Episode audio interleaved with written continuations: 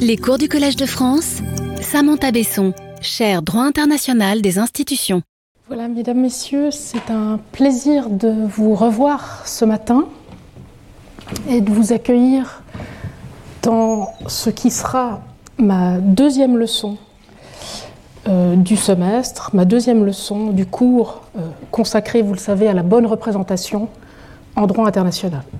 Alors cette deuxième leçon s'intitule La théorie et le droit du système international de représentation démocratique multiple.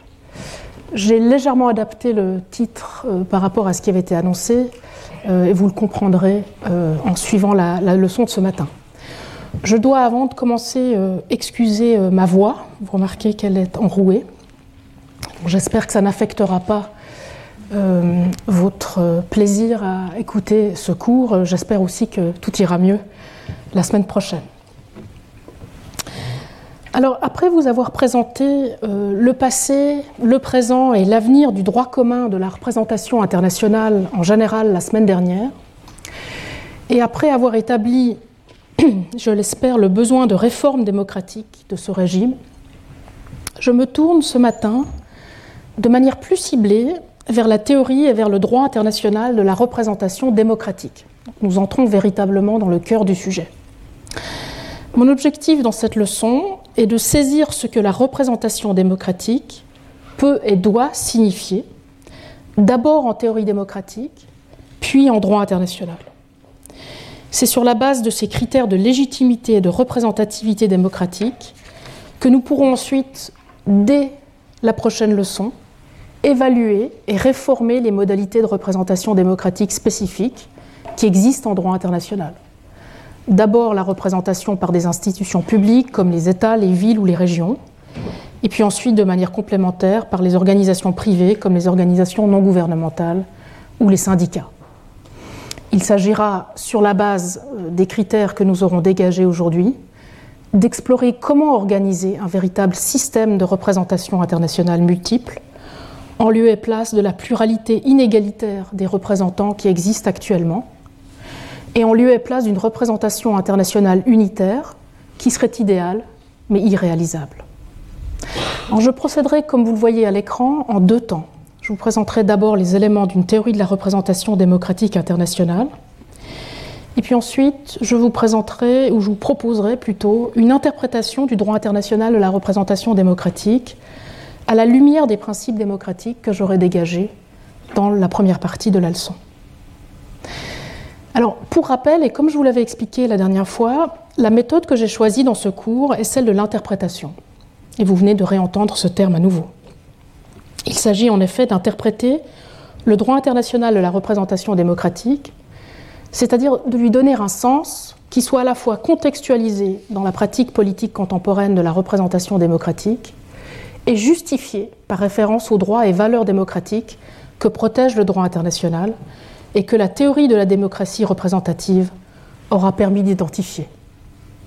Je proposerai donc ce qu'on appelle dans le jargon international une interprétation à la fois évolutive et téléologique de ce droit, à la lumière de la théorie démocratique et de manière à en tirer des critères de représentativité démocratique en droit international. Cette méthode interprétative normative, qui est tout à fait reçue en droit international, et je vous l'expliquerai tout à l'heure, appliquée au droit international de la démocratie dans la deuxième moitié de la leçon, permettra de faire écho aux éléments de théorie démocratique normative non idéale que j'aurais présentés dans la première moitié. Donc vous comprenez mieux maintenant euh, le choix de cette méthode. Alors, je commence avec ma première partie, élément d'une théorie de la démocratie représentative internationale. Alors, il y a trois points en théorie de la démocratie représentative que j'aimerais développer euh, ici avec vous. Le premier, c'est celui des liens entre démocratie et représentation et la dimension représentative des critères de légitimité démocratique qui s'ensuit. Le deuxième point, ce sera les critères plus spécifiques de représentativité démocratique et ce qu'ils ajoutent aux critères généraux de légitimité démocratique que nous aurons vus dans le premier point. Et enfin, mon troisième point dans cette section, ce sera l'importance, du point de vue conjoint des critères de légitimité et de représentativité démocratique, de développer un système de représentation démocratique face aux déficits démocratiques des multiples institutions de représentation existantes.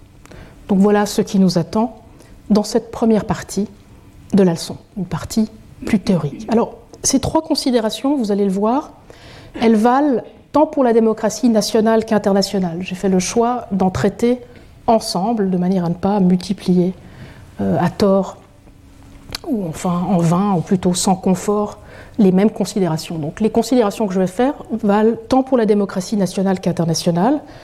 En effet, je vous l'ai dit la dernière fois, et je l'expliquerai encore en détail ce matin, le droit international s'applique aux mêmes peuples, aux mêmes citoyens que le droit national. Et il le fait parfois même directement et au sein de l'ordre juridique interne. Ce qui veut dire que son autorité doit aussi pouvoir être légitimée démocratiquement. Avec des spécificités, bien sûr, des spécificités sur lesquelles je m'arrêterai à chaque fois. Alors je commence avec le premier point de cette première section. Pas de légitimité démocratique sans représentation. Pour mémoire, il faut comprendre la représentation politique, je l'ai dit la semaine dernière, comme l'un des moyens d'instituer, puis d'autoriser et enfin de faire rendre compte de l'usage du pouvoir, y compris dans l'adoption du droit, et par là de justifier son autorité. Plus précisément, la représentation implique la prétention d'une organisation ou d'une personne instituée publiquement comme telle à agir comme une autre ou pour une autre, entraînant une imputation si les conditions d'autorisation et de contrôle par l'organisation ou la personne représentée sont remplies, de l'action de la première à la seconde. Lorsque ces conditions d'autorisation et de contrôle sont démocratiques, l'autorité exercée par représentation peut être considérée comme légitime démocratiquement.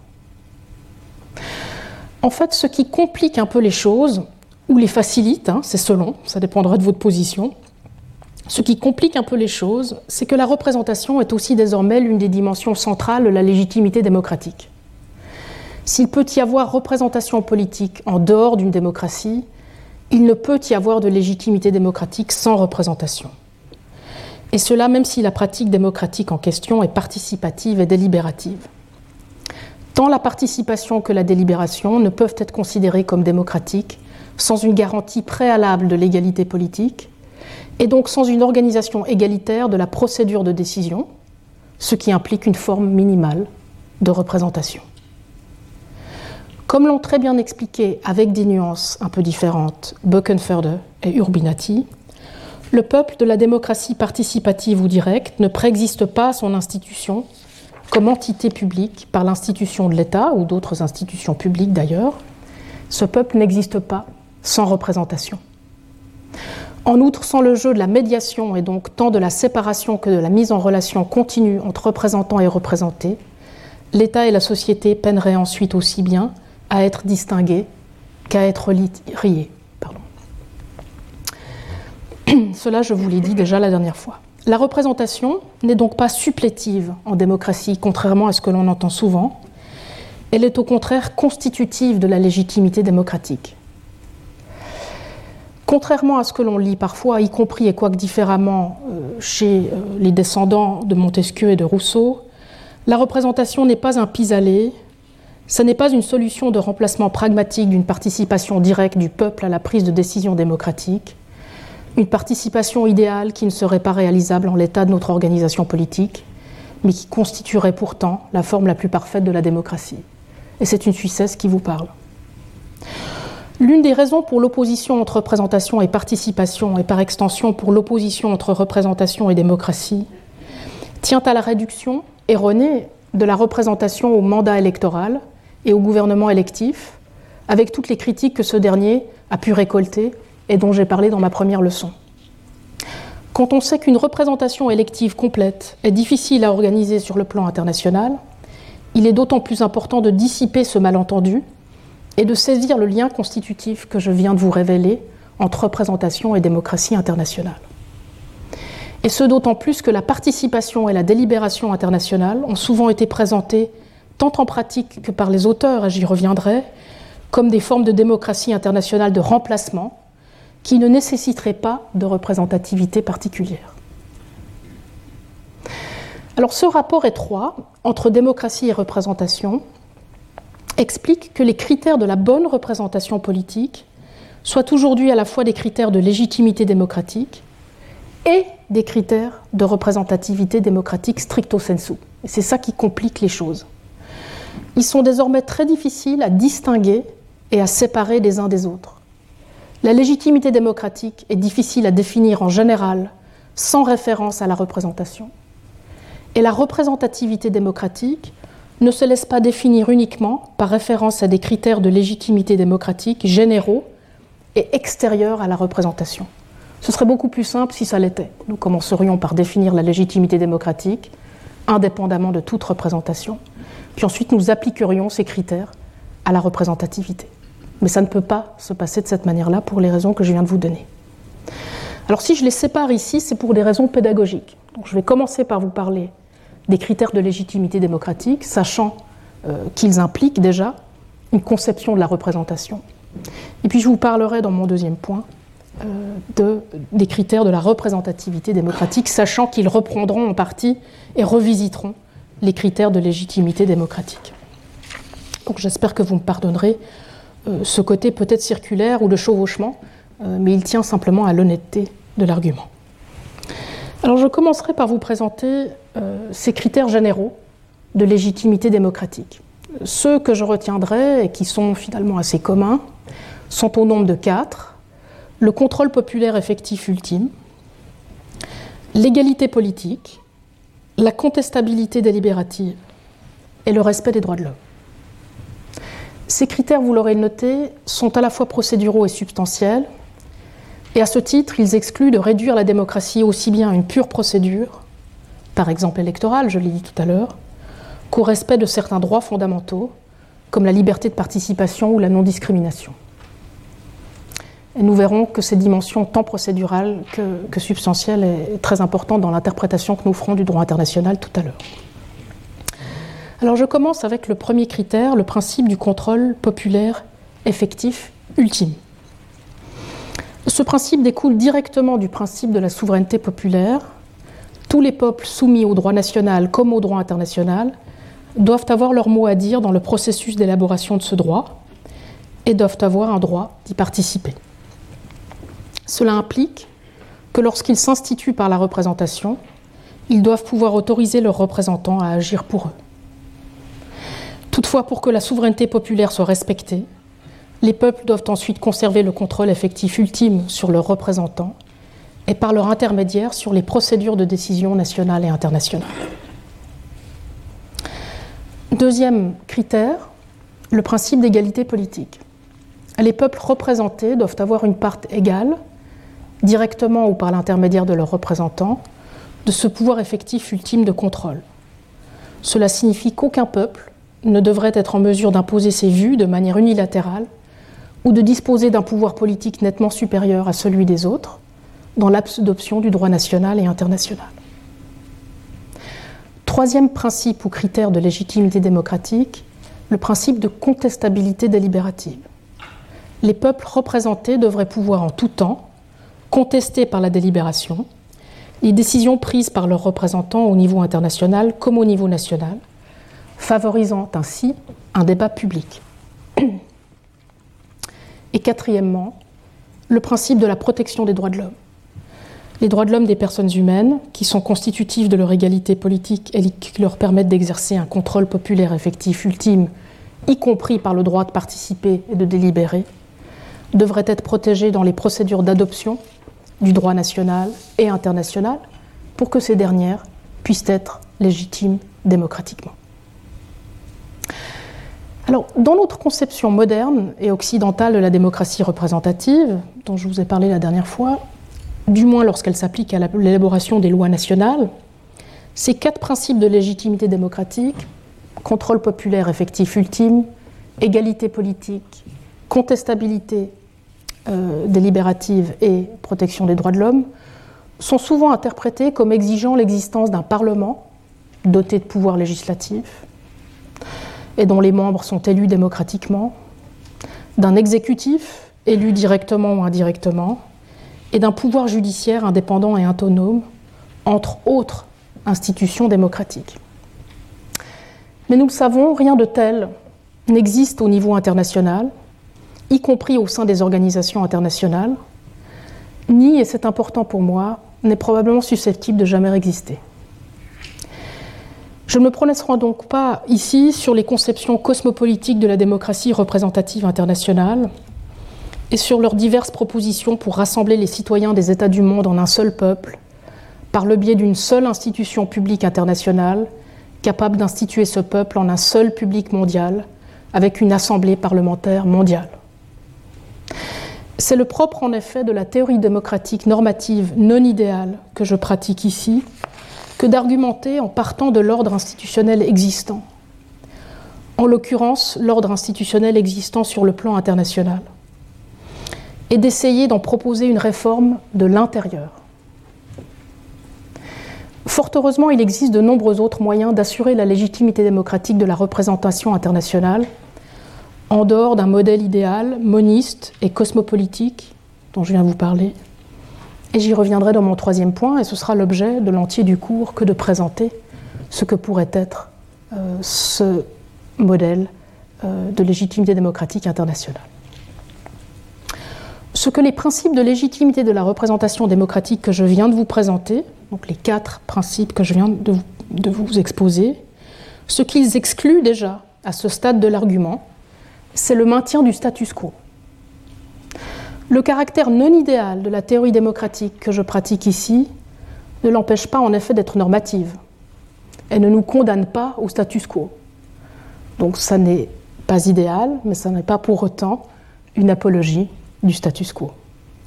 La démocratie représentative internationale, si elle doit respecter les quatre critères que je viens de vous présenter, ne peut pas se réduire à une pseudo-démocratie intergouvernementale dont les États et leurs gouvernements seraient des ersatz de citoyens, sans égard à la représentation démocratique des peuples, dont ce sont les gouvernements, et des citoyens qu'ils gouvernent.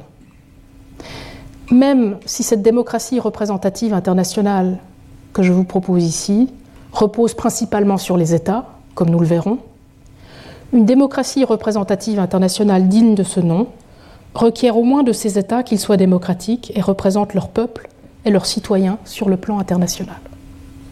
Les mécanismes de cette représentation démocratique internationale doivent donc être organisés de manière à respecter les quatre critères de légitimité démocratique que je viens d'évoquer contrôle populaire effectif ultime sur les représentants, l'égalité politique de la représentation, contestabilité délibérative des procédures représentatives et enfin respect des droits de l'homme dans ces procédures.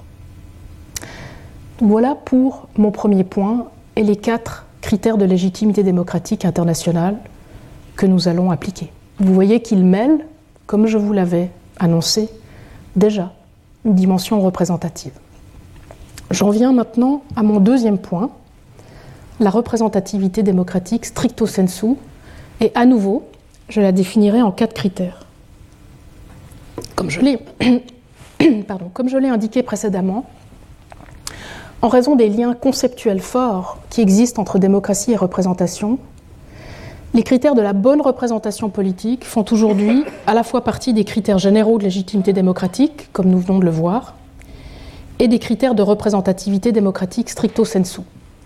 Et je me tourne maintenant vers ces critères de représentativité démocratique stricto sensu, y compris euh, en lien avec leur application aux procédures d'adoption du droit international.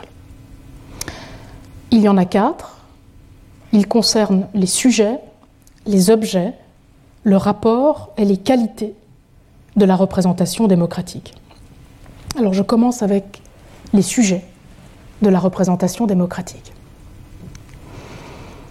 La représentation, je l'ai dit euh, maintes fois la dernière fois, notamment euh, avec différents arguments euh, conceptuels et historiques à l'appui, est une relation c'est une relation d'institution, d'autorisation et de contrôle du pouvoir politique.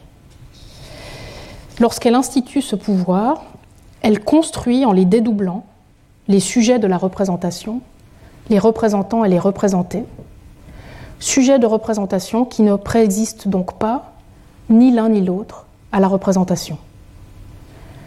Par l'institution de l'État, en effet, le peuple, lui aussi, est institué politiquement en retour, il est institué en un public. On ne parlera plus uniquement du peuple, mais d'un public.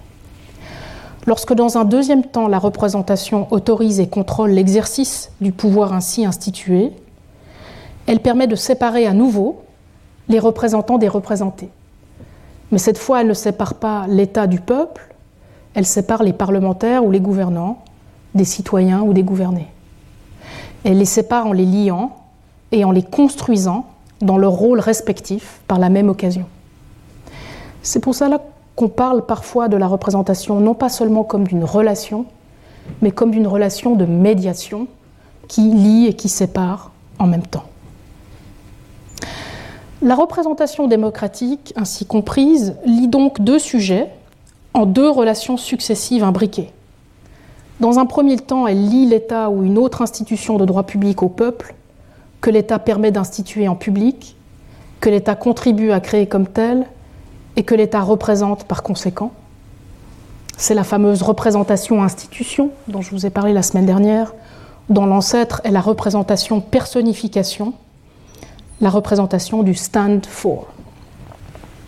Ensuite, dans un deuxième temps, la représentation va lier les représentants de cet État, soit les organes, les élus ou les gouvernants, aux représentés de ce peuple, soit les citoyens, les électeurs ou les gouvernés.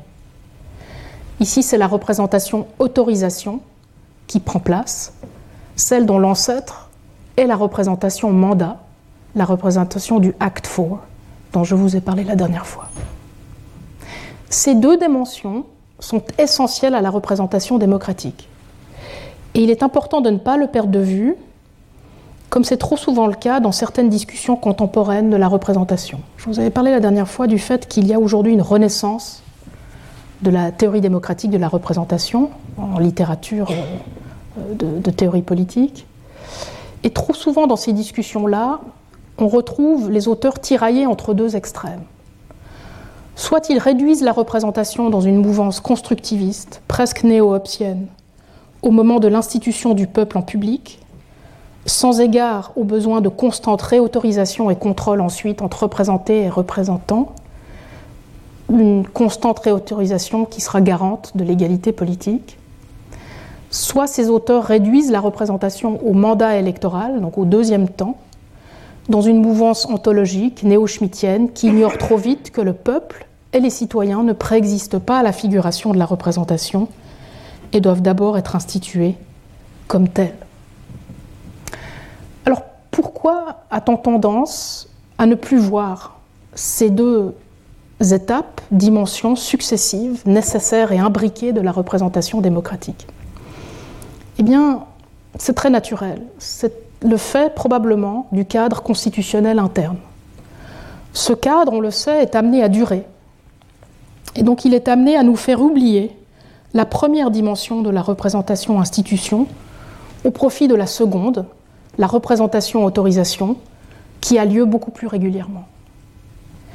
Et le droit international, avec son cadre institutionnel complexe, dynamique, mouvant, nous donne l'occasion de les traiter à nouveau ensemble. En effet, le droit international amène à réinstituer à plusieurs reprises les mêmes peuples en de nouveaux publics par la représentation internationale avant d'organiser leur autorisation et leur contrôle. Je vous ai déjà parlé des États, nous parlerons des villes, des régions, des organisations internationales. Et donc la multiplicité des institutions des peuples en public internationaux va nous faire voir davantage la première dimension de la représentation institution et va nous permettre de relier beaucoup mieux les deux étapes successives, représentation institution et représentation autorisation. Deuxième critère de représentativité démocratique stricto sensu, celui qui concerne les objets de la représentation démocratique. Alors, si vous avez suivi ce que je vous ai dit des sujets, la question des objets va, couler de source. En soi, en effet, la représentation n'a pas d'objet. Elle n'a que des sujets, et notamment un sujet représenté mais il n'en demeure pas moins que toutes les dimensions de ce sujet ne peuvent pas toujours être représentées. D'où la référence plus précise, qu'on retrouve souvent, le raccourci si vous voulez, à un objet représenté. Dans l'histoire de la représentation démocratique, ces objets ont été très variés. Ils vont de la volonté, individuelle ou générale, des intérêts, des préférences, au jugement. Et comme l'a bien expliqué à nouveau Nadia Urbinati, à la suite finalement d'Anna Arendt, c'est ce dernier, le jugement, qui paraît le plus pertinent à l'activité autorisée, puis contrôlée de représentation. Il s'agit en effet, après tout, d'autoriser et de contrôler une prise de décision politique sur ce qu'il est moralement justifié de faire, et plus généralement de justifier l'autorité du droit, ce qui implique une forme d'exercice du jugement. C'est donc le jugement que l'on représente. Et ce d'autant plus si l'on se réfère à nouveau à Ernst Wolfgang Böckenförde, chez qui la représentation politique est comprise non seulement comme une forme de représentation formelle, mais aussi comme une forme de représentation matérielle, une représentation qui permet d'identifier institutionnellement l'intérêt public ou le bien public, un intérêt ou un bien public commun à tous les citoyens, cet intérêt ou ce bien public qui, comme je l'ai expliqué dans mon cours de l'an dernier sur les biens publics internationaux, contribue à faire de cet ensemble de citoyens un public. Et donc l'institution du peuple en public se fait par cette identification d'un intérêt public ou d'un bien public qui lie les citoyens ensemble en un public. Voilà pour l'objet de la représentation démocratique. J'en viens au troisième critère, celui qui concerne le rapport de représentation démocratique. Comme indiqué précédemment, la représentation démocratique est une relation de construction, de médiation, qui à la fois institue puis sépare représentants et représentés tout en les liant.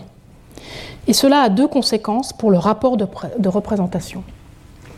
D'une part, comme les représentants et les représentés ne préexistent pas à la relation de représentation, le rapport de représentation lui aussi est construit et reconstruit au cours de la relation de représentation d'où l'importance de la participation et de la délibération constante des représentés et des représentants. C'est d'ailleurs ce qui explique que si la participation et la délibération, comme j'ai dit tout à l'heure, requièrent la représentation en démocratie, la représentation, elle aussi, repose en retour sur la participation des représentés et sur la délibération entre représentants et représentés. D'autre part, le rapport entre représentants et représentés ne peut pas et ne doit pas être un rapport de mimétisme, contrairement aussi à ce que l'on lit parfois. Lorsque la représentation institue en incorporant, voire assure une surprésence, cette présence ne peut pas être semblable au représenté puisque ce dernier n'existait pas auparavant. Et cela a des conséquences importantes pour ce qu'on appelle la représentation mimétique ou la représentation euh, statistique dans certaines théories de la démocratie représentative, et j'y reviendrai dans quelques minutes. Alors vous comprenez maintenant pourquoi j'ai insisté dans la première leçon sur l'importance de distinguer entre le rapport de représentation démocratique et son ancêtre dans le jus commune médiéval, le rapport de mandat. Cela vaut d'ailleurs que ce rapport de mandat soit libre ou impératif. On parle parfois d'un mandat électif libre ou impératif. Il ne suffit pas non plus pour se référer à la querelle du XVIIIe siècle à ce sujet d'opposer la représentation mandat à la représentation trust pour diminuer le degré de contrôle sur le représentant.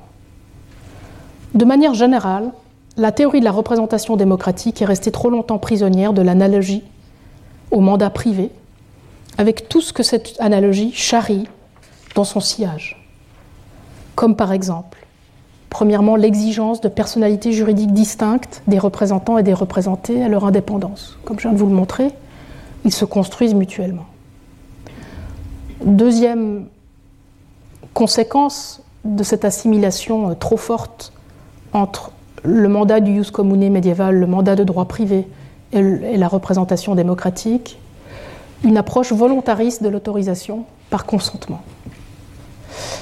Et troisième conséquence, une fixation sur le sens unique du rapport de délégation au délégataire et une absence totale de compréhension de la mutualité de la relation de représentant. Mais s'il ne s'agit pas d'un rapport unilatéral de mandat entre deux personnes préexistantes, les citoyens d'un côté et les parlementaires de l'autre, par exemple, comment faut-il comprendre le rapport de représentation démocratique? Ce rapport doit permettre de justifier la relation d'autorité qu'il institue et qu'il organise. Pour être démocratique, cette justification doit donc se trouver dans l'égale autonomie de chacune et chacun, principe qui sous-tend d'ailleurs deux des principes de légitimité démocratique identifiés précédemment, le contrôle populaire effectif ultime et l'égalité politique dans ce contrôle. Vous trouvez, retrouvez ici donc deux des critères de légitimité démocratique de la première section. Pour respecter l'égale autonomie de chacune et chacun, le rapport de représentation doit être organisé en deux temps, celui de l'autorisation d'abord et celui du contrôle ensuite. En fait, il faudrait dire un rapport en au moins deux temps, car ce rapport doit être constant pour permettre la participation égale du représenté et la délibération avec le représentant en tout temps. Alors, je commence par l'autorisation. L'autorisation peut se faire par toute forme de sélection autonome et égalitaire du représentant par le représenté, et ce terme de sélection, je le prends euh, chez Jane Mansbridge. Il peut s'agir d'une forme d'élection, bien sûr, mais pas nécessairement, ce qui a son importance sur le plan international, où les élections sont difficiles à organiser. On peut autoriser, on peut sélectionner autrement que par l'élection. Ce que l'autorisation exclut dans tous les cas, c'est l'autodésignation du représentant, y compris sous la forme d'une autoreprésentation. Et c'est assez commun en droit international, nous le verrons. On trouve beaucoup d'ONG, par exemple, qui s'auto-désignent comme représentantes, ou en tout cas qui considèrent qu'elles s'auto-représentent. Et cela vaut même si cette auto-représentation est justifiée par mimétisme, et donc par un lien d'appartenance collective. certaines ONG vont dire, mais nous sommes finalement ceux que nous représentons, nous leur ressemblons, et donc nous, nous les représentons. C'est ce qu'on appelle les organisations dites de personnes affectées en droit international. Cette exigence d'autorisation exclut aussi le tirage au sort des représentants par un tiers, tirage au sort habituellement justifié par une forme de représentativité statistique et sans référence aucune à l'autorisation du représenté. Après l'autorisation doit venir le contrôle. Le contrôle doit assurer au représenté un moyen de regard ultime, mais effectif sur l'activité du représentant. La simple prétention, en effet, du représentant à représenter ne suffit pas à respecter l'égale autonomie des citoyens représentés, contrairement à ce que l'on lit dans toutes les théories de la prétention représentative. Et cela vaut aussi pour la simple capacité. Il ne suffit pas de dire mais je suis capable de vous représenter pour être considéré comme suffisamment contrôlé. Alors le contrôle peut passer par un mécanisme de sanction électorale, bien sûr, mais pas nécessairement. En revanche, un simple mécanisme de responsabilité, comme on l'entend en droit, ne suffit pas nécessairement. Le représenté doit rendre des comptes sur son usage du pouvoir attribué et non pas sur le respect du droit en général. J'insiste là-dessus parce que celles et ceux d'entre vous qui sont familiers euh, du débat qui concerne les ONG et la représentativité des ONG savent qu'on a souvent remplacé euh, le critère du contrôle sur l'ONG par ce qu'on appelle des mécanismes de accountability, donc de reddition de comptes, littéralement. Mais ces mécanismes, comme j'aurai l'occasion de vous l'expliquer en détail dans la quatrième leçon, sont des mécanismes qui en fait n'ont que très peu à voir avec un contrôle politique et en fait n'ont dans le fond rien à voir avec un contrôle juridique d'ailleurs, euh, malgré le terme qu'il porte. Donc c'est important de le souligner ici. Alors, dans la littérature, vous allez trouver d'autres formes de représentation démocratique qui ne reposent pas sur un rapport d'autorisation et de contrôle entre représentants et représentés. Et qui ne peuvent donc pas, à mon avis, être justifiées euh, par référence à l'égale autonomie des citoyens.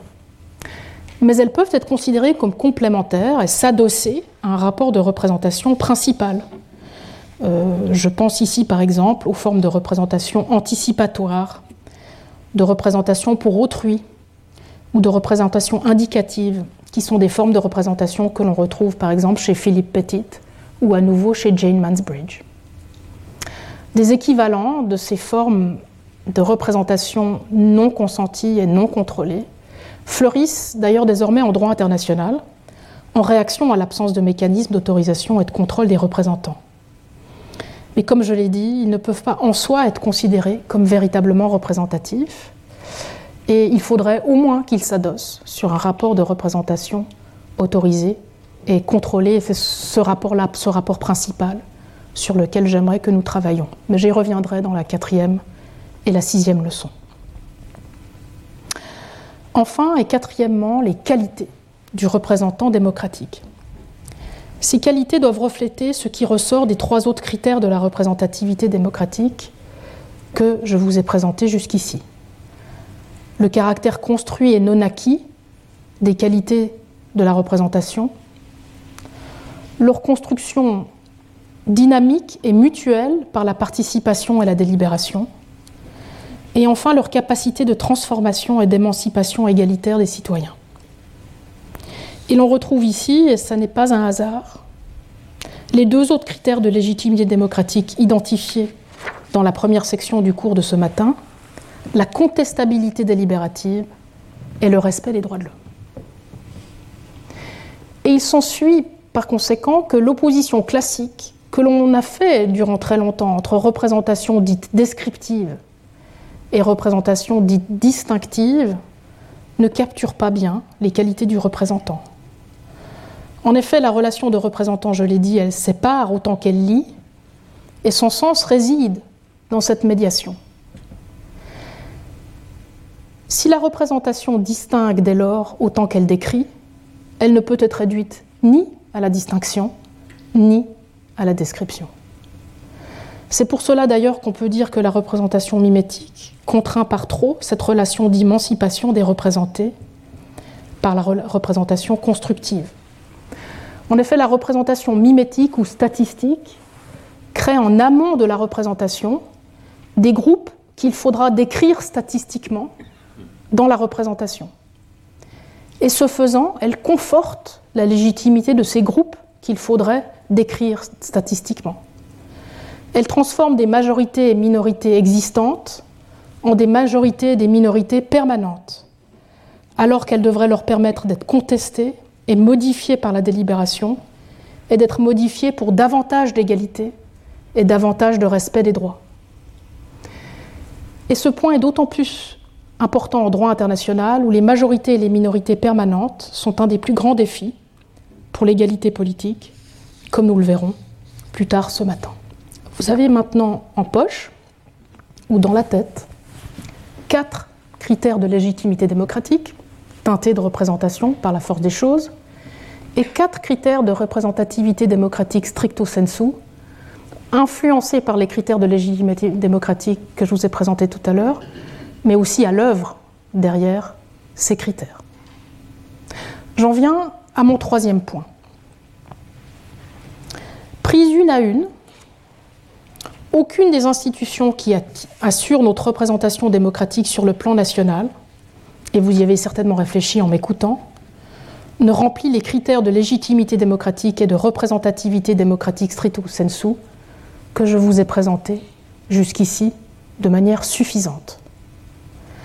C'est ce qui explique peut-être que les institutions de représentation démocratique se soient multipliées en pratique, voire les toujours été en arrière-fond de celles de l'État.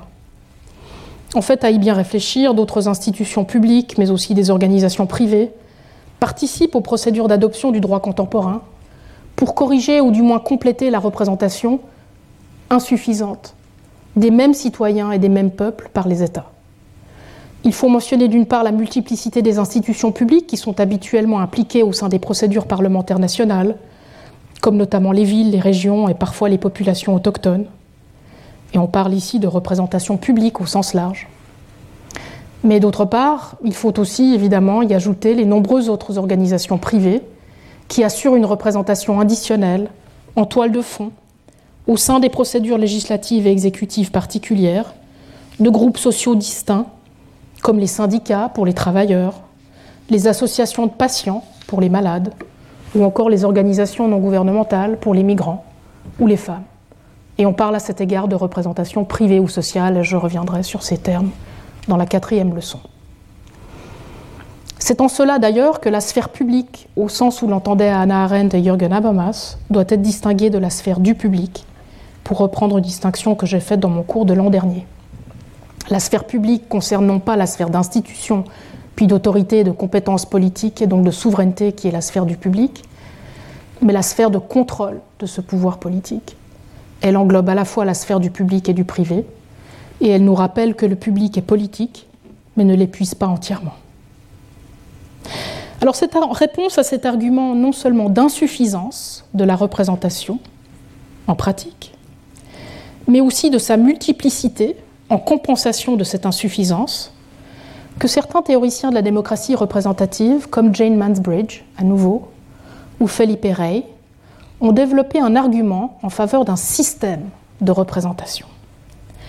Sans système, en effet, aucun des multiples représentants pris un à un, dont je viens de vous parler, ne peut espérer respecter les critères de légitimité et de représentativité démocratique mentionnés jusqu'ici, dont l'égalité politique, bien sûr, et notamment pour éviter la sous- ou la surreprésentation des mêmes citoyens. Sans système de représentation par ailleurs, donc sans articulation systémique de ces différentes formes de représentation, les conflits entre ces différents représentants, qui sont nécessairement nombreux, ne pourraient pas être résolus de manière égalitaire. Alors, si ce que je viens de vous dire vaut sur le plan national, il vaut bien sûr d'autant plus sur le plan international, où la représentation démocratique est actuellement encore plus inégale et insuffisante du point de vue des critères de représentativité démocratique présentés précédemment. Euh, si vous tendiez un micro sur le trottoir sur les quatre critères de légitimité démocratique et les quatre critères de représentativité démocratique dont je vous ai parlé tout à l'heure, en posant la question de leur applicabilité euh, sur le plan international, euh, on vous regarderait probablement avec des très très gros yeux. Pour l'heure, les États seuls n'assurent pas une représentation démocratique internationale suffisante de leur peuple et de leurs citoyens.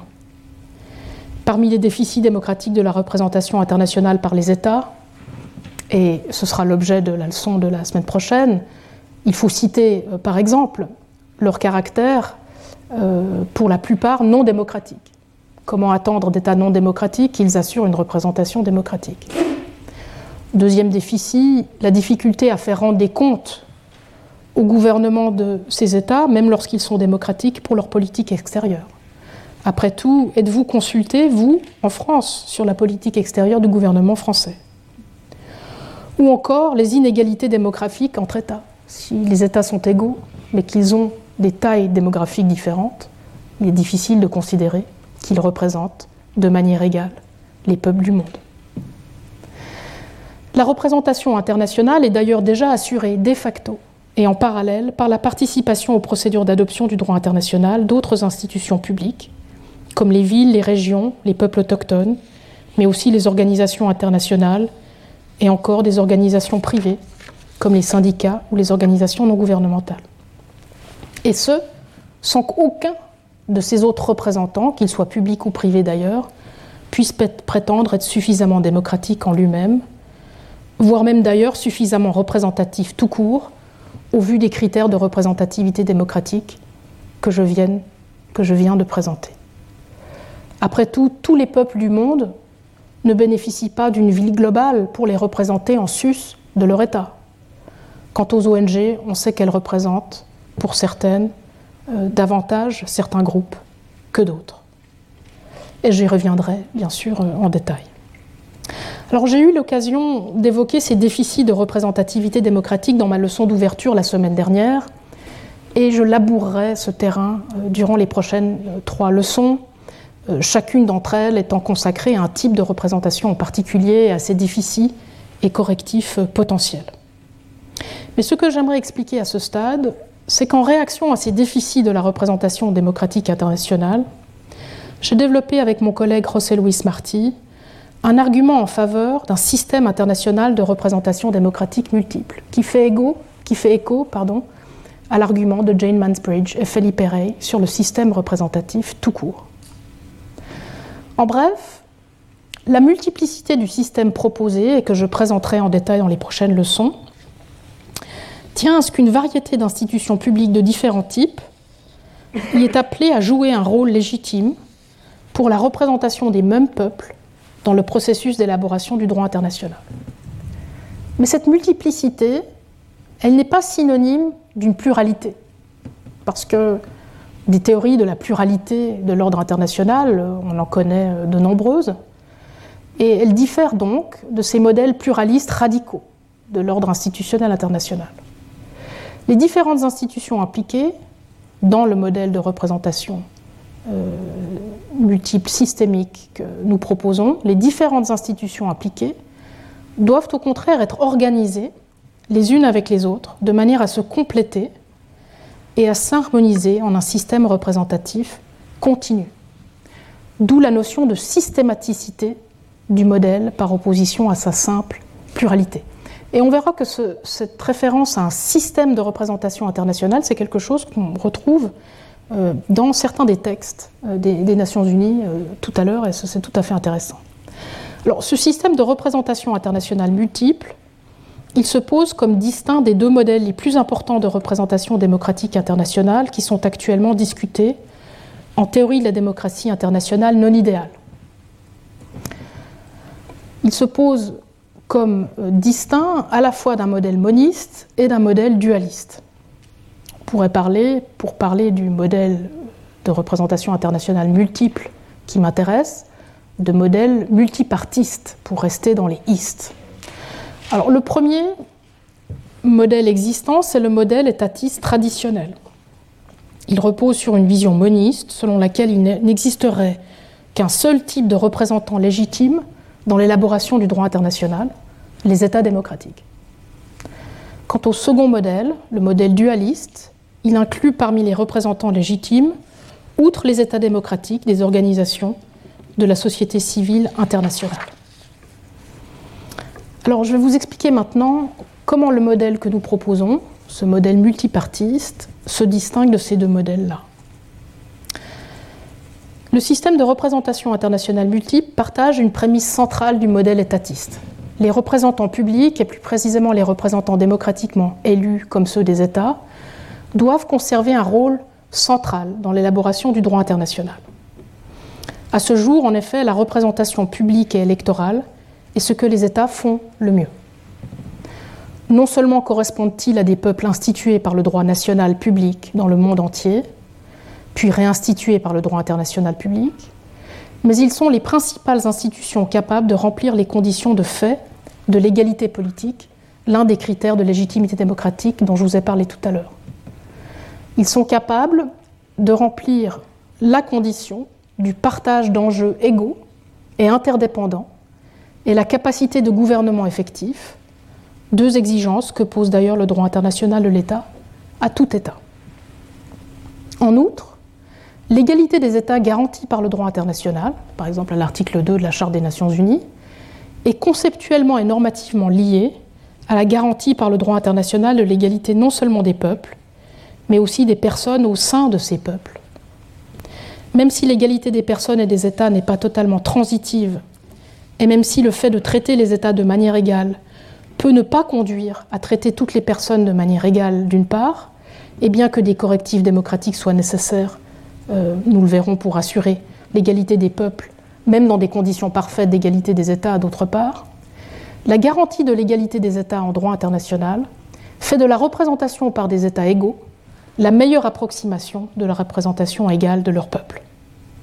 Donc ça, c'est un argument pour maintenir au moins cet accent sur la représentation publique par l'État comme une représentation prioritaire.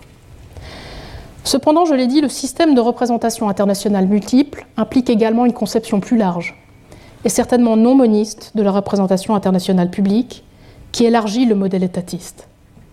Le système devrait en effet étendre à d'autres types d'institutions publiques, comme par exemple des institutions publiques infranationales comme les régions et les villes, un rôle de représentation dont on ne bénéficie pas encore actuellement déjuré, même si de facto, elles participent déjà aux procédures d'adoption du droit international. Cela permettrait en effet de compenser les déficits démocratiques de la représentation internationale par les États. Donc jusqu'ici, vous voyez que le modèle que je vous propose, le modèle multipartiste, c'est une forme de modèle moniste étendu à d'autres institutions publiques. Le système de représentation internationale multiple suit également de près le modèle dualiste, dans la mesure où même une révision aussi étendue du modèle moniste de la représentation internationale en tant que représentation publique au sens large est insuffisante pour respecter les critères de légitimité démocratique que je vous ai présentés tout à l'heure.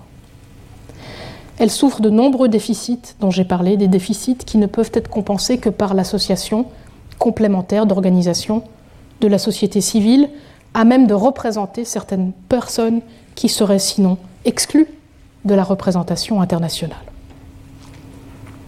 Ceci implique toutefois de considérer que lorsque ces organisations de la société civile sont impliquées dans les processus d'élaboration du droit international, ce qui est déjà le cas, elles agissent comme des représentantes et doivent aussi être contrôlées effectivement dès lors par les personnes qu'elles prétendent représenter.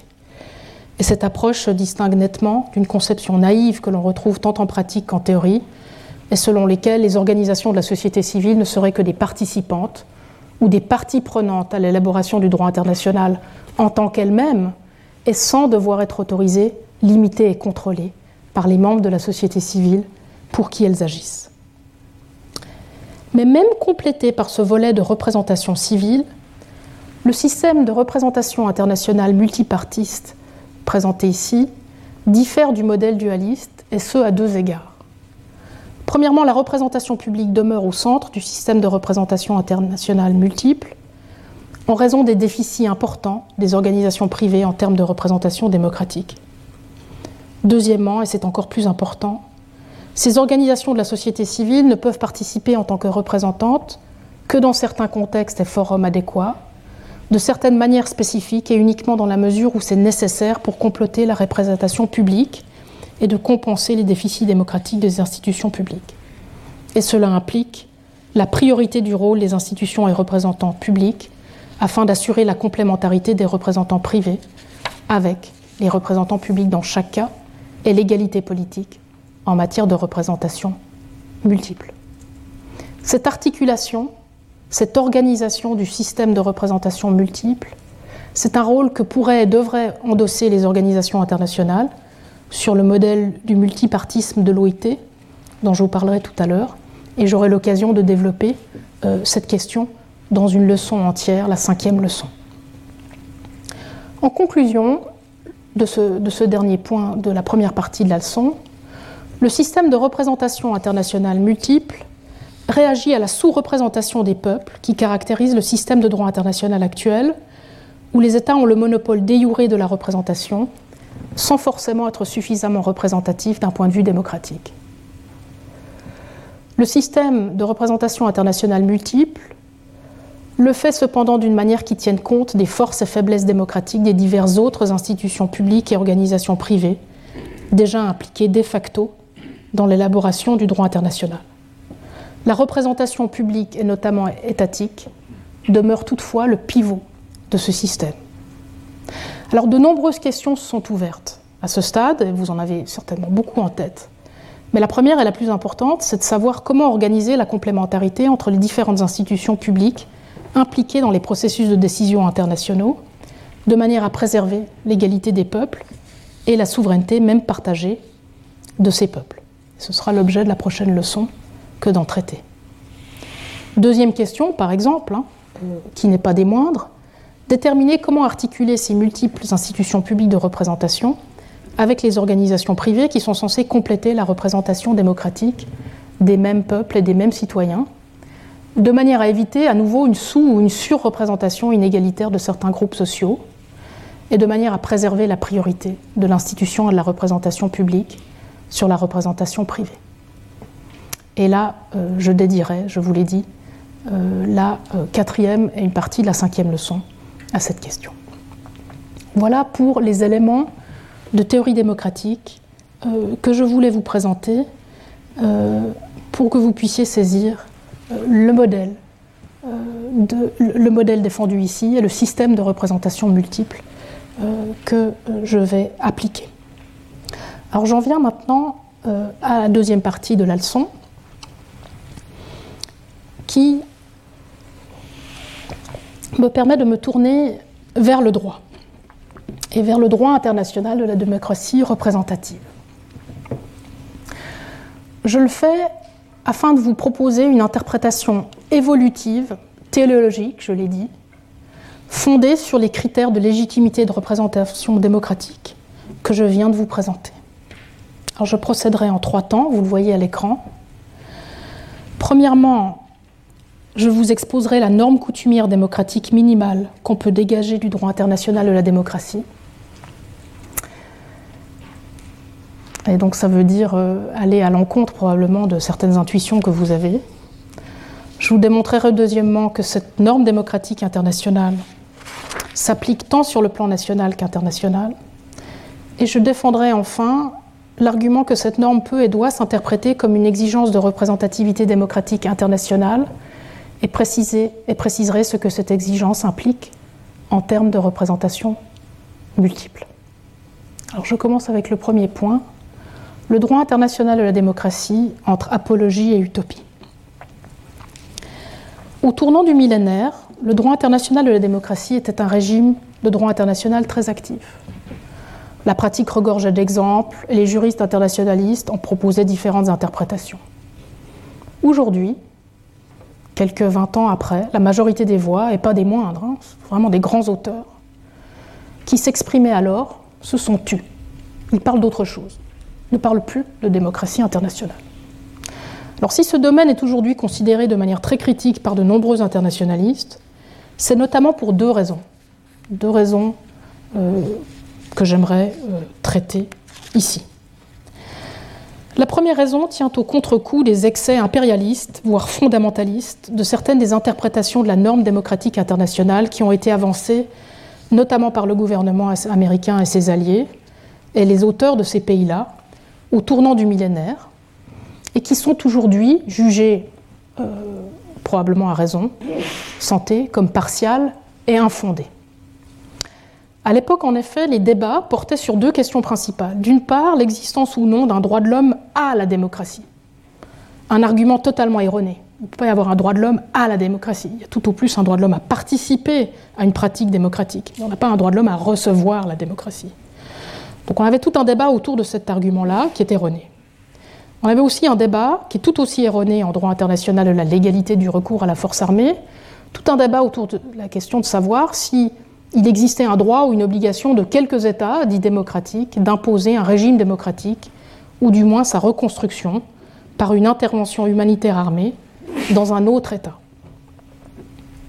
Alors, à la différence de ces débats-là, les questions contemporaines que je pose ici, c'est-à-dire celles de la représentation démocratique, ne sont pas du tout aussi controversées. Et surtout, elles correspondent, comme je vais l'expliquer, au noyau dur de droit international coutumier de la démocratie, dont la reconnaissance prédate de loin ces débats du tournant du millénaire, et donc dont la reconnaissance prédate de loin le contre-coup qui s'en est suivi depuis 2010. Dans tous les cas, que la norme démocratique internationale soit indéterminée et qu'elle requiert une interprétation qui puisse être contestée, il n'y a rien là que de très ordinaire pour un principe de légitimité politique. Le jour où on s'abstiendra de débattre la démocratie, les choses euh, n'iront pas très bien. Par ailleurs, que la source de cette norme démocratique internationale, c'est-à-dire celle d'une norme de droit coutumier international, soit difficile à établir, il n'y a rien là d'autre que ce qui s'applique à toute norme de droit coutumier et depuis toujours. Enfin, reconnaître l'existence d'une norme démocratique internationale n'implique pas une obligation d'uniformisation des pratiques démocratiques nationales, voire des pratiques démocratiques tout court, dans toute leur diversité institutionnelle. Et j'insiste là-dessus parce que c'est un, argument qui est fait très souvent, justement, dans ce contre-coup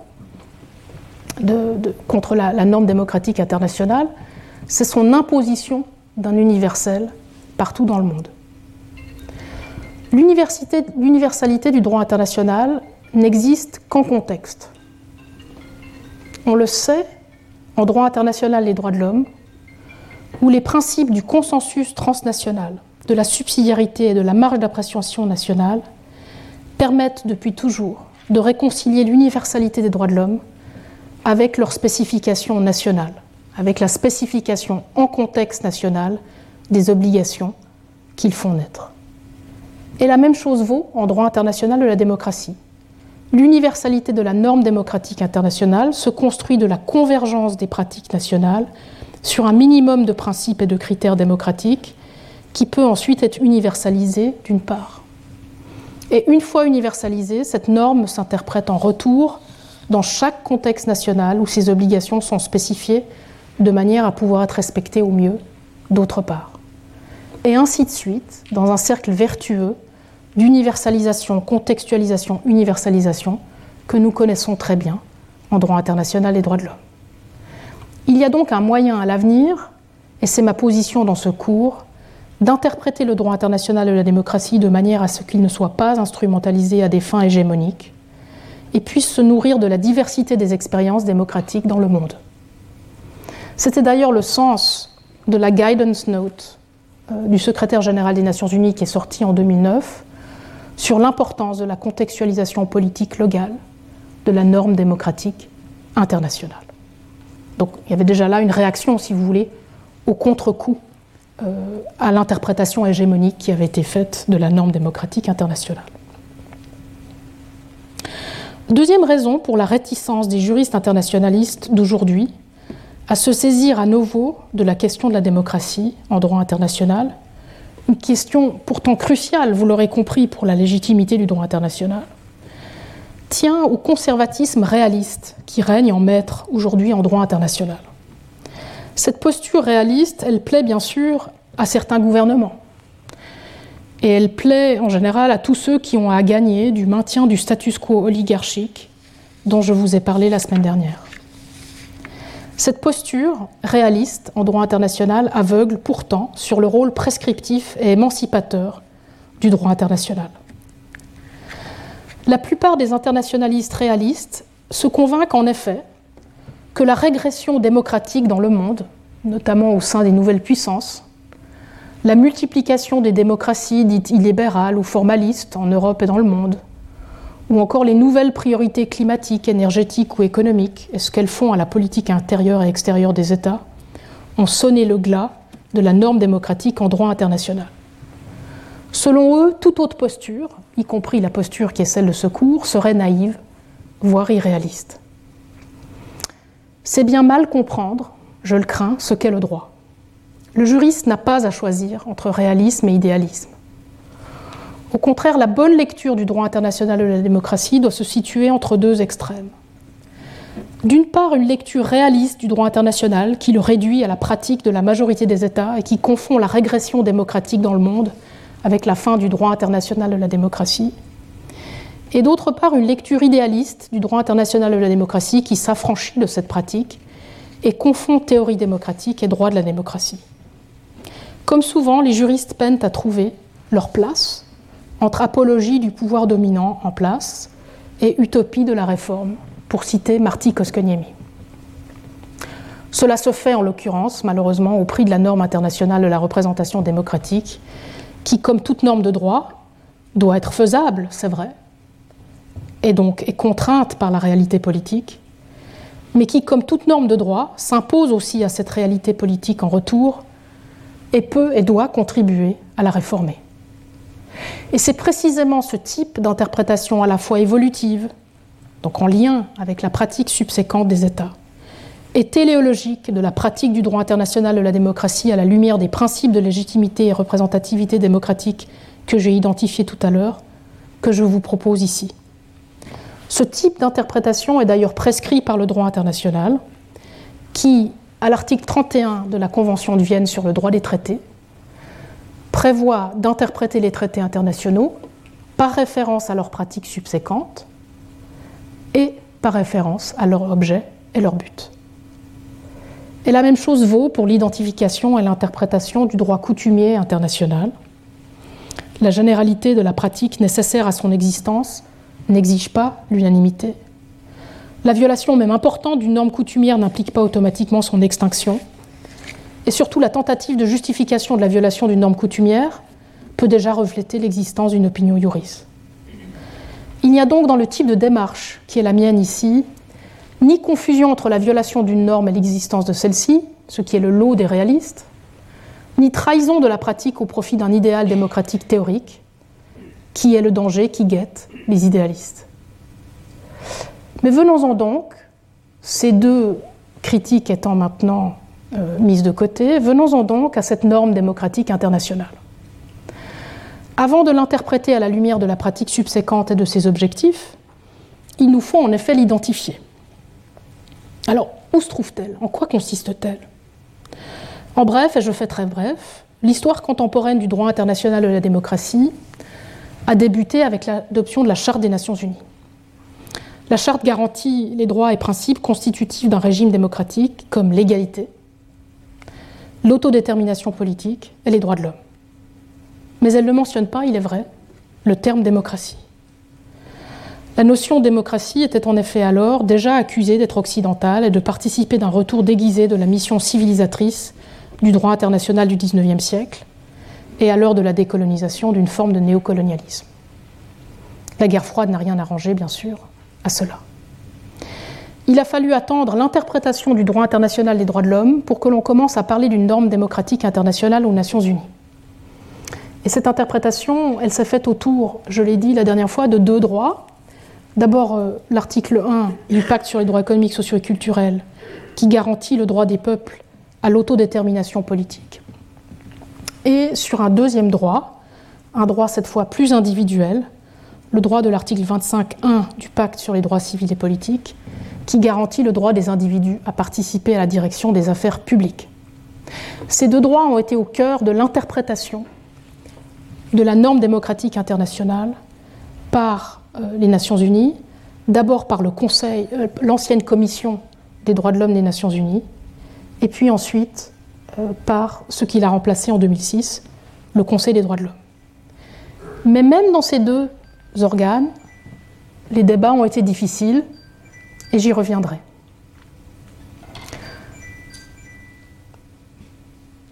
C'est le jour des sonneries aujourd'hui. Le thème est contesté, il faut dire. Donc la réalité se rappelle à nous. La fin de la guerre froide a donné un nouvel élan à la discussion de la norme démocratique internationale. Comme je l'ai dit, cependant, malgré ce nouvel élan, qui était en soi très réjouissant, le débat a rapidement été instrumentalisé au profit de la justification d'interventions militaires au tournant du millénaire. Les expériences faites dans le cadre des projets de reconstruction de la paix des Nations Unies dès les années 2000 ont ensuite durablement transformé la norme démocratique internationale en une technoscience de la paix, prête à la transposition sans contextualisation aucune, influencée par la conception libérale de la démocratie développée en Occident. Pour citer Hilary Charlesworth, la, la norme démocratique internationale, en 2010, était devenue un vulgaire produit international d'exportation. Il n'en demeure pas moins qu'aujourd'hui, le droit international de la démocratie existe comme un régime de droit international et que la norme qu'il protège doit pouvoir être interprétée, comme je l'ai expliqué il y a quelques minutes. Alors, pour interpréter cette norme démocratique internationale, il me faut rassembler pour vous ce qui est aujourd'hui acquis de la manière la plus synthétique possible, en termes de sources d'abord, puis de contenu. En termes de sources, les sources du droit international de la démocratie sont divers traités adoptés depuis 1945. La charte, je l'ai dit, mais elle ne mentionne pas le terme expressément, mais surtout les deux dispositions des traités de droit international des droits de l'homme que j'ai mentionnées tout à l'heure, avec en plus des dispositions de traités adoptés dans des régimes spéciaux comme le droit international de l'environnement, qui insiste sur le droit de participation internationale des personnes et communautés affectées. À ce cœur de traité de droits de l'homme, il faut ajouter les principes coutumiers que sont bien sûr l'égalité individuelle et l'égalité des peuples, confirmées à maintes reprises euh, dans la jurisprudence de la Cour internationale de justice euh, à ce jour. Le contenu de la norme démocratique internationale, quant à lui, et ce terme norme, normativité, cœur normatif démocratique international, c'est quelque chose euh, qu'on retrouve de nouveau dans, vous le voyez ici, la guidance note du secrétaire général des Nations Unies de 2009. Vous voyez qu'il parle à la deuxième ligne d'un contenu normatif approuvé, agréé, consenti par tous sur le plan international. Donc c'est quelque chose qu'on fait depuis longtemps, essayer de rassembler autant que possible un cœur normatif de la norme démocratique internationale. Alors, ce cœur, il est évidemment minimal, mais il s'articule autour de trois principes principaux. Premièrement, l'égalité des individus et l'égalité des peuples, je l'ai dit. Deuxièmement, la dimension collective du droit à l'autodétermination politique des peuples. Et troisièmement, les droits individuels et collectifs de participer à la prise de décision politique et à son organisation, notamment électorale. Ce droit international minimal coutumier de la démocratie, qui existait depuis 1948, s'est encore étoffé avec la fin de la guerre froide et s'est consolidé notamment entre 1990 et 2010. Ce fut le cas grâce à la reconnaissance en pratique de l'importance de la représentativité démocratique des États dans quatre contextes. Premièrement, dans le cadre de la reconnaissance de nouveaux gouvernements. On a pu l'observer par exemple en marge du printemps arabe, combien la représentativité démocratique faisait partie des critères de cette reconnaissance. Deuxièmement, pour l'accréditation de nouveaux représentants gouvernementaux au sein des organisations internationales. C'est ce qu'on a vu par exemple en 1972 avec le refus d'accréditation par l'Assemblée générale des Nations unies du gouvernement d'apartheid de l'Afrique du Sud, ou tout récemment du débat à l'Assemblée générale des Nations unies autour de l'accréditation des représentants du gouvernement des talibans en Afghanistan ou de la junte militaire euh, au Myanmar. Et enfin, dernier contexte dans lequel la norme s'étoffe, dans le cas de l'admission et de l'exclusion d'États membres non démocratiques dans certaines organisations internationales, avant tout certes des organisations régionales, euh, notamment en Europe euh, et en Amérique latine, euh, mais aussi à l'ONU, comme ce fut le cas de la non-admission de l'Espagne sous Franco entre 1945 et 1955, ou en 1975 à l'Organisation météorologique mondiale pour la suspension de l'Afrique du Sud. Alors je reviendrai sur ces quatre contextes d'affermissement, de renforcement de la norme démocratique internationale la semaine prochaine, parce qu'elle concerne la représentativité démocratique de l'État. Mais ce que vous pouvez retenir de ce que je vous ai dit euh, ce matin des sources et du contenu minimal de cette norme coutumière internationale, c'est que depuis 2010, le respect de la norme démocratique internationale est certes de plus en plus fragile, mais que sa force normative demeure élevée. Rappelez-vous ce que je vous ai dit la dernière fois au sujet de cette résolution 75-178 de l'Assemblée générale des Nations unies qui a été adoptée en 2020.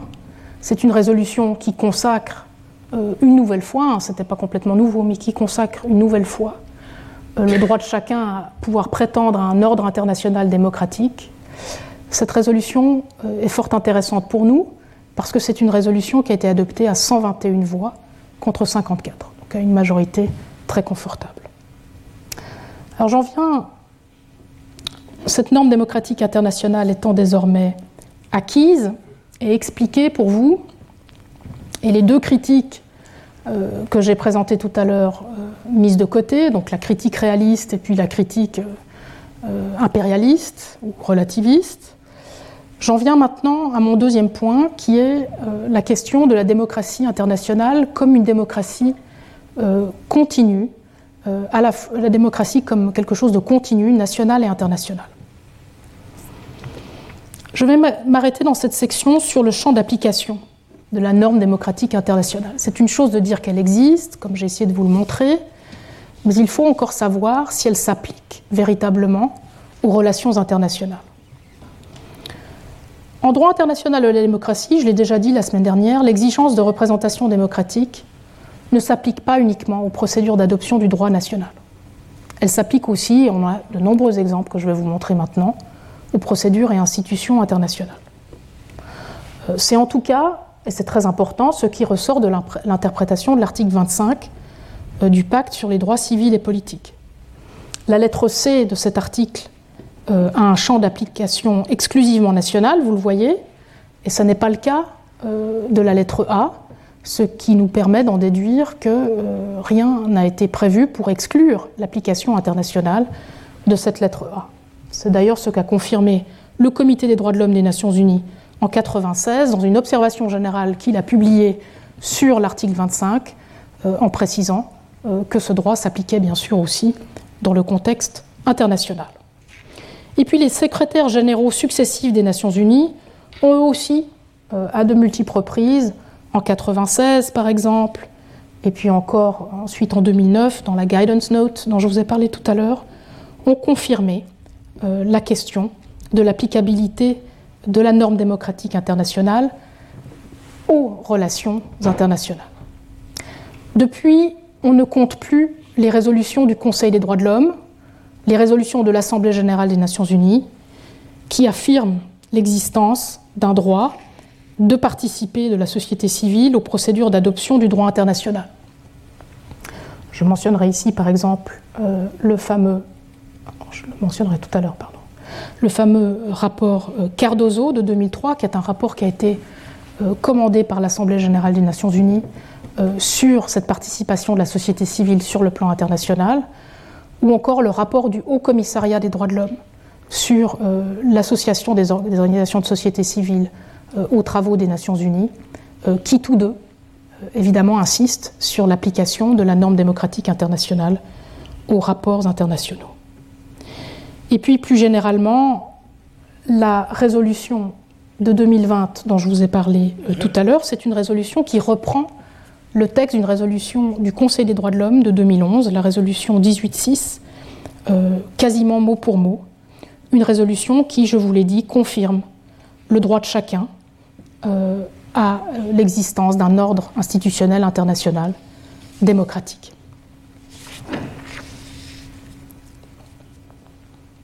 Donc on le voit bien, pour les organes des Nations Unies et des organes de tout type, la norme démocratique internationale s'applique aussi bien dans la sphère interne que dans la sphère internationale. Alors même si le droit international de la démocratie s'applique à la sphère internationale, en pratique, malheureusement, l'accent dans les interprétations a été placé avant tout sur le régime démocratique au sein de l'État. Et si vous m'avez écouté dans ce que je vous ai dit tout à l'heure sur la norme démocratique internationale, vous aurez vu qu'on parle souvent dans ces interprétations-là euh, du régime démocratique interne. Et donc c'est sans surprise que ce soit avant tout dans ce contexte que les élaborations des droits et obligations respectifs aient été les plus avancées. C'est regrettable, ça ne veut pas dire que la norme démocratique internationale ne s'applique pas à l'ordre international, je viens de vous démontrer qu'elle s'y applique, mais on en sait moins sur ce qu'elle exige exactement, d'où l'intérêt de s'y pencher euh, ce matin euh, ici. Alors dans ce qui suit, j'aimerais euh, remédier à ce déséquilibre en vous proposant une interprétation de la norme démocratique internationale à la lumière des principes de légitimité et de représentativité démocratique que j'ai identifiés dans la première section. Il découle en effet de ces principes non seulement que les sujets, non seulement que les sujets représentés étant les mêmes, les peuples et les citoyens, leur représentation ne peut être complète que si elle a lieu sur les deux niveaux, nationaux et internationaux, mais aussi que cette représentation doit être organisée de manière continue pour pouvoir remplir les critères de légitimité et de représentativité démocratique sur chacun des deux niveaux séparément. Et ça, c'était très clair pour le secrétaire général des Nations Unies en 1996 déjà, et je vous laisserai lire ça à tête reposée euh, tout à l'heure si ça vous intéresse. Vous voyez qu'il explique très clairement l'importance de cette continuité. Il explique que si l'on ne travaille pas sur les deux niveaux en même temps, eh bien chacun des deux niveaux sera perdant. On ne peut pas avoir de démocratie nationale sans démocratie internationale, et vice-versa. C'est d'autant plus évident que ce sont les mêmes institutions et leurs représentants, et notamment leur gouvernement, qui assure tant la représentation nationale qu'internationale de ces mêmes peuples et citoyens. Alors si la question de l'application internationale de la démocratie est aujourd'hui encore si peu développée en droit international de la démocratie, c'est que dès le début des débats sur les droits de l'homme, à participer à la direction des affaires publiques, les États se sont divisés sur la question. Ils se sont divisés sur la question en deux camps, nord-sud, et puis ensuite nord-ouest, sud-est.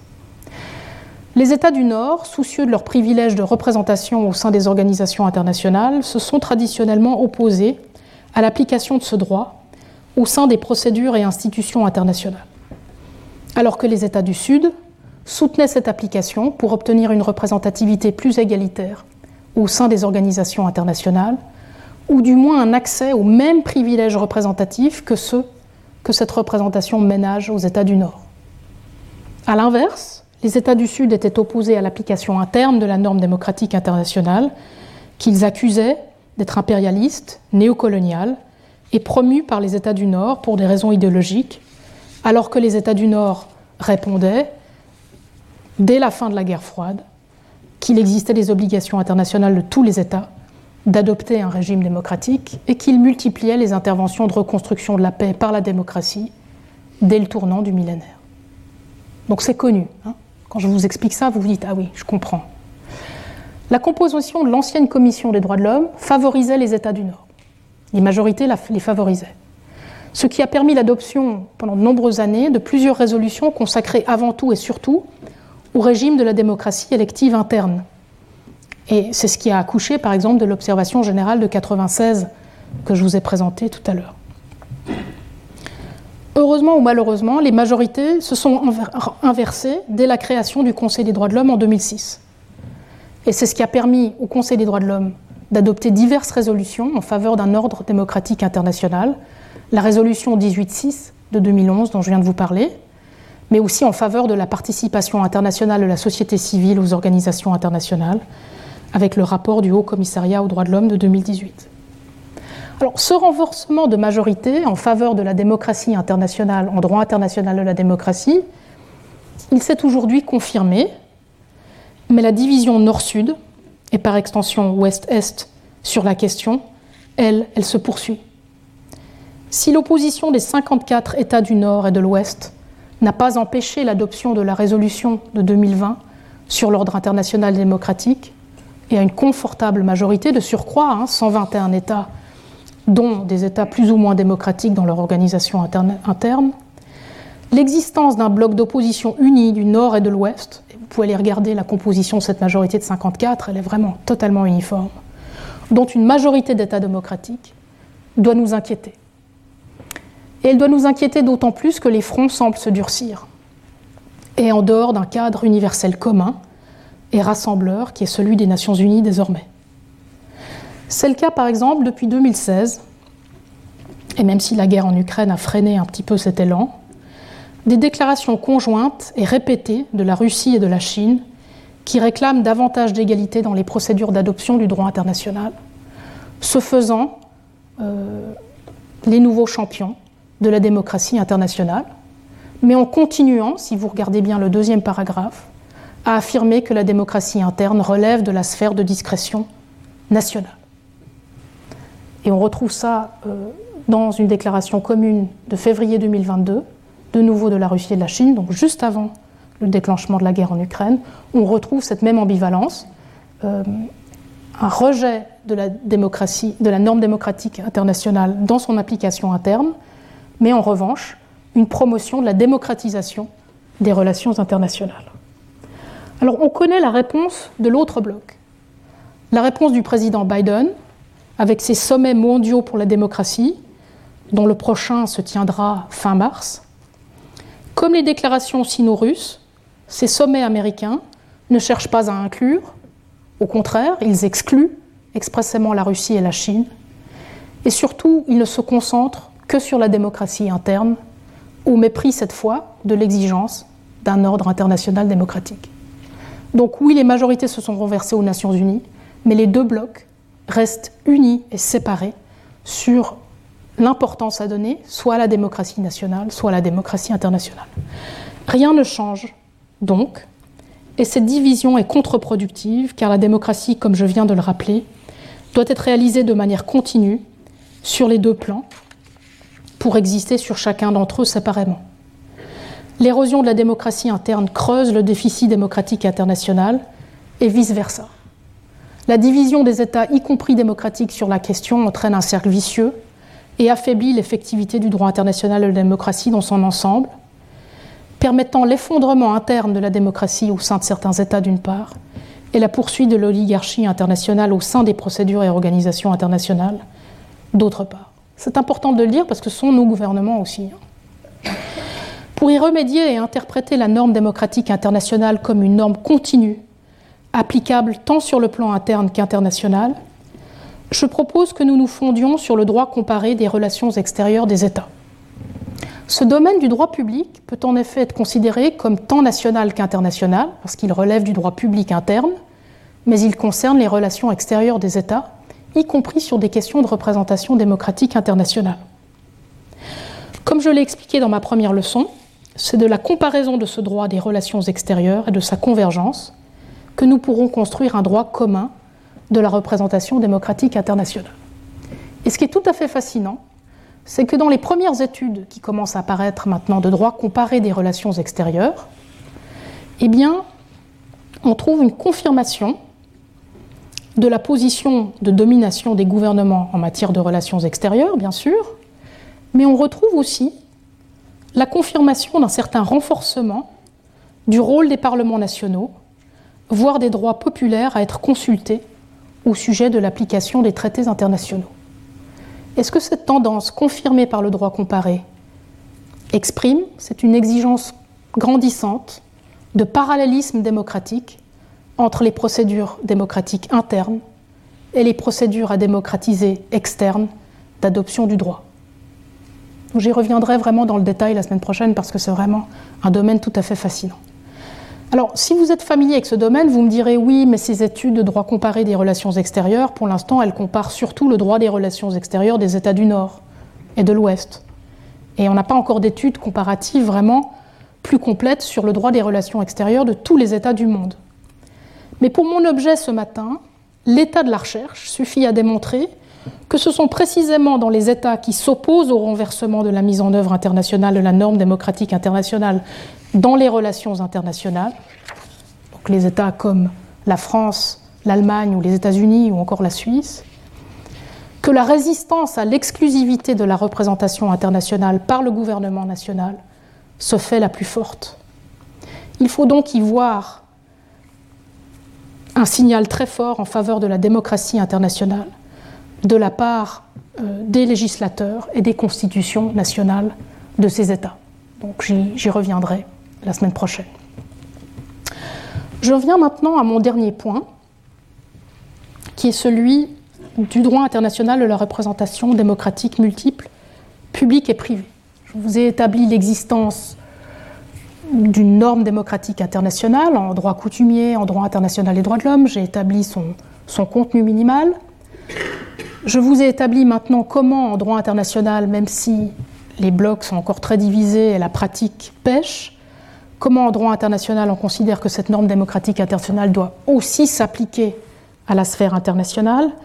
Et il me faut maintenant euh, vous expliquer ce que l'on peut en déduire du point de vue de l'exigence de représentation démocratique internationale. Du point de vue du contenu, la norme démocratique internationale, et vous l'avez vu, je vous le remonte à nouveau dans l'article 25A du pacte sur les droits civils et politiques, la norme démocratique internationale protège tant la représentation que la participation démocratique. À ce jour, toutefois, l'interprétation de ce droit a entretenu une réduction erronée de la représentation à la représentation élective, premièrement, et une fausse opposition entre, par conséquent entre représentation et participation, deuxièmement. Et une troisième réduction doit être signalée car elle conduit à traiter le rôle des organisations de la société civile en démocratie internationale uniquement sous l'angle de leur participation, la réduction de la représentation démocratique internationale à la représentation publique. Alors dans ce qui suit, je me propose de dissiper ces trois glissements en vous proposant à la place une nouvelle interprétation du droit international de la démocratie représentative qui soit fondée sur les principes de légitimité et de représentativité démocratique que j'ai identifiés dans la première section. Une démocratie représentative internationale qui ne soit pas réduite à la représentation élective. Une démocratie représentative internationale qui ne soit pas opposée à la participation internationale. Et enfin, une, une représentativité, une démocratie représentative internationale qui soit tant publique que privée et donc multiple. Je commence avec la première. La réduction erronée de la représentation à la représentation élective. Le texte de l'article 25, en tout cas à la lettre A, ne réduit pas la représentation à la représentation élective. Les deux autres lettres parlent évidemment d'élection, Et c'est pour cela que le Comité des droits de l'homme, par exemple dans son observation générale de 1996, ou le Conseil des droits de l'homme dans sa résolution 18.6 de 2011, se sont beaucoup concentrés sur la démocratie électorale. Mais rien dans la lettre de l'article 25A exclut d'autres formes de représentation que la représentation euh, élective. Alors, si cette association est si commune, c'est qu'elle est très commune en droit interne. Je l'ai dit dans la première partie du cours euh, ce matin. Donc, il n'est pas étonnant qu'elle ait été prise pour modèle des interprétations de la norme démocratique internationale. Mais outre la critique de l'uniformisation par ce biais des formes nationales de représentation démocratique qui seraient différentes, et il y en a, la critique la plus importante de cet accent sur la représentation élective, me semble-t-il, tient au fait qu'elle n'épuise de loin pas les critères de représentativité démocratique que j'ai discutés ce matin, et notamment toutes les autres formes non électives d'autorisation et de contrôle. Et c'est très important en droit international parce que, comme je vous l'ai dit et comme nous le verrons, la représentation ne peut que rarement être élective. Deuxième point à dissiper, c'est la réduction de la démocratie représentative en droit international euh, à la démocratie élective, je l'ai dit, mais la fausse opposition qui s'ensuit entre représentation et participation. Si la représentation est habituellement réduite au mandat électif, la participation démocratique, elle, est considérée comme exercée de manière directe et sans lien nécessaire avec la représentation. Alors, si on peut le comprendre sur le plan des droits individuels, où c'est vrai, hein, chacun a, en vertu de l'article 25, un droit individuel à participer directement, lorsque l'on considère les organisations de société civile, on se rend compte que séparer de cette manière-là participation et représentation, et limiter la représentation à la représentation élective revient à faire des organisations de société civile des titulaires d'un droit de l'homme à la participation directe, sans référence du tout à leur représentativité. Et c'est exactement ce qui s'est passé. Si vous regardez le rapport Cardozo de 2003, ou les résolutions du Conseil des droits de l'homme et de l'Assemblée générale sur ces questions, elles parlent de participation de la société civile, sans référence à la représentativité de la société civile, et lorsqu'elle parle de représentation, c'est une représentation élective uniquement et qui revient euh, aux États. Alors, comme je l'ai expliqué précédemment, la représentativité démocratique doit être participative pour une construction mutuelle du processus de représentation, et à l'inverse, la participation démocratique ne peut pas être organisée sans représentation. Et donc, il serait faux de continuer à construire la démocratie internationale sous une forme de dualisme représentation-participation, comme on le lit quelquefois. Toutes les organisations qui participent aux procédures internationales le font aussi en tant que représentants, les États comme les ONG, et tous les représentants participent aux procédures internationales en tant que participants. Et à y bien regarder, c'est ce qu'on va retrouver dans les interprétations de l'article 25 par le Comité des droits de l'homme. Si vous regardez ces extraits de l'observation générale, vous voyez que le Comité des droits de l'homme est sensible à la dimension participative de la représentation et à la dimension représentative de la participation. Il insiste sur le dialogue entre représentants et représentés. Il insiste sur l'organisation de, de la société civile. Et donc, c'est très important à l'avenir que ce soit ces droits individuels des membres des organisations de société civile et les obligations qui leur sont liées en tant qu'organisation représentative que l'on spécifie et qu'on arrête de considérer euh, que les organisations de, société civile aient un droit de participer pour elles-mêmes et en elles-mêmes. Si elles ont un droit de participer, c'est en tant que représentantes de leurs membres. Troisième point et dernier point, le troisième glissement. L'interprétation contemporaine de la norme démocratique internationale souffre aussi, et c'est une conséquence des deux premiers glissements, elle souffre d'une réduction de la représentation démocratique internationale à la représentation publique par les États. Puisque représentation voudrait dire représentation électorale et que seuls les États ont des représentants élus, seuls les États seraient les représentants publics internationaux. Alors cette réduction, elle a des conséquences très importantes pour la représentation internationale qui est actuellement multiple, je l'ai dit, mais qui n'est pas du tout systématique, avec des conséquences très graves de sous et de surreprésentation. Et donc il faut absolument remédier à cette interprétation par une interprétation évolutive et théologique de la norme démocratique internationale. Alors je propose de le faire, et je le ferai euh, en, détail euh, à partir de, de la semaine prochaine, je propose de le faire d'abord en interprétant les modalités de la représentation démocratique internationale des États, de manière à mieux les articuler aux autres représentants, tant publics que privés. Si la représentation démocratique des États s'est bien consolidée en droit international de la démocratie ces dernières années, leur lien à la représentation par la société civile ou par d'autres institutions publiques laisse encore à désirer. Je prendrai ici un seul exemple. Dans le rapport Cardozo, euh, on parle évidemment de la représentation par des représentants élus, on parle de la représentation de la société civile, mais on les traite toujours dans des blocs distincts. On n'essaye jamais de les articuler ensemble. Et c'est très regrettable parce que si vous considérez, si vous considérez cet extrait euh, de nouveau de l'agenda pour la démocratisation du secrétaire général des Nations Unies en 1996, on voit la mention de l'importance d'un système et d'une continuité de la représentation politique internationale pour le secrétaire général. Simplement, ça n'a encore jamais été poussé dans l'interprétation jusqu'ici. Et c'est particulièrement regrettable parce qu'il existe une organisation internationale, une organisation internationale qui a été fondée en 1919, l'Organisation internationale du travail, dont la Constitution prévoit une articulation de la représentation multiple par les États d'une part et par les représentants des, syndicats, des travailleurs et des employeurs.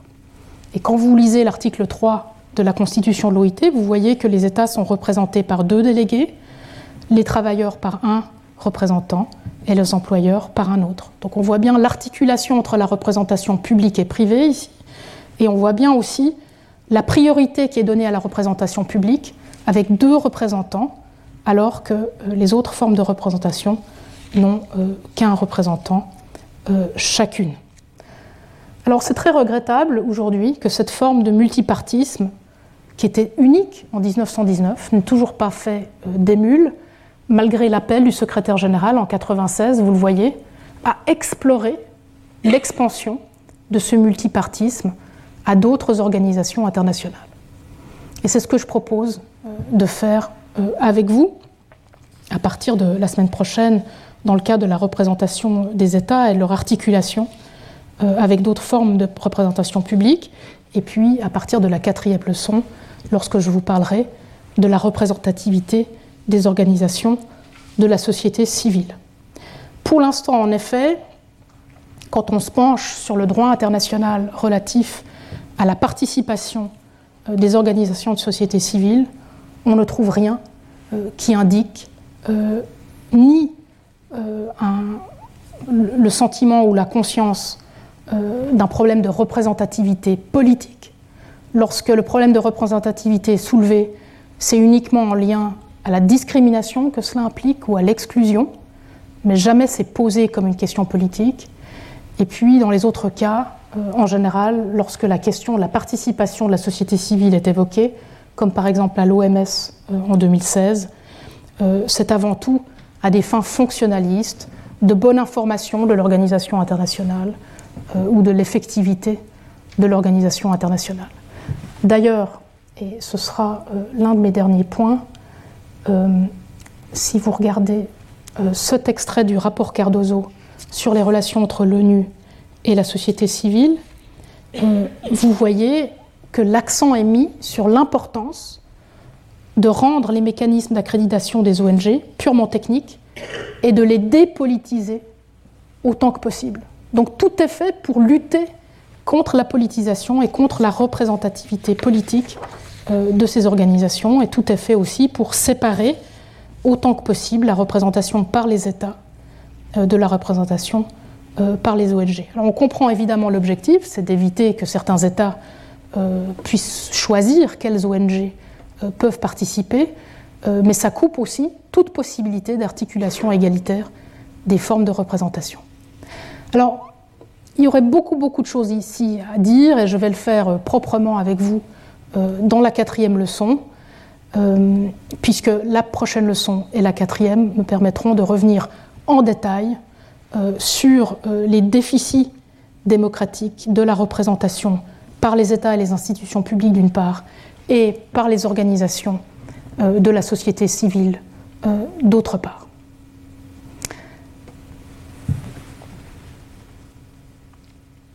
Vous voyez ici à nouveau à l'écran le, programme. Donc les deux prochains volets vont nous permettre d'approfondir l'examen que nous avons commencé aujourd'hui en l'appliquant d'une part au volet politique et d'autre part au volet privé ou social. Et puis j'en viendrai le 23 mars aux organisations internationales comme pivot du système de représentation multiple euh, dans lequel l'articulation de toutes les formes de représentation euh, pourra euh, avoir lieu. Comme toujours, si vous voulez des références supplémentaires sur ce que je vous ai dit, vous les trouverez dans le premier support de cours de la semaine dernière, que vous trouvez déjà en ligne. Je vous ai mis aussi quelques références complémentaires ici. Dans l'attente de pouvoir continuer cette présentation la semaine prochaine, je l'espère avec une voix euh, retrouvée et un petit peu plus agréable, je vous remercie de votre attention. Bonne fin de journée. Merci. Retrouvez tous les contenus du Collège de France sur www.colège-2-france.fr.